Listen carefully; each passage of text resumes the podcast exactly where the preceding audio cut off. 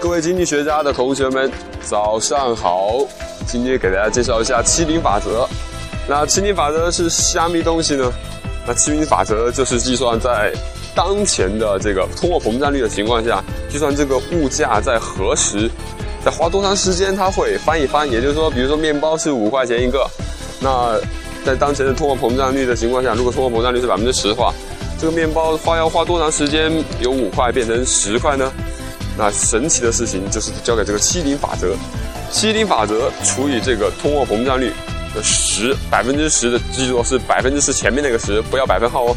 七零除七十除以十，也就是等于七，也就是说花七年，在当前的通货膨胀率的情况下，可以面包可以实现由五元向十元的一个飞跃。那么我们中国的经这个通货膨胀率可能每年都让不那么靠谱。也许你感觉应用不大，那我们告诉一个更好的应用，就是关于 GDP 的一个翻一番的计算。GDP 翻一番的计算也是一样，比如说增长率的话，如果是百分之十，那么要花多长时间的 GDP 总量翻一番呢？还是用七十除以这个十，也就是说花七年的时间要翻会会会翻一番。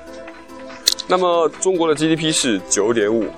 五呃九九点九九九万亿，那美国 GDP 是呃十六万亿，那么我们花多长时间可以超过它？如果说按照我们二零一三年的这个增长速率七点七，我们即时就说七吧。用七零规怎么应用呢？就是用这个七十除以这个七，也就是说最迟最迟十年啊，我们就会赶上美国。当然，这一切的前提就是建立在美国原地踏不踏。谢谢。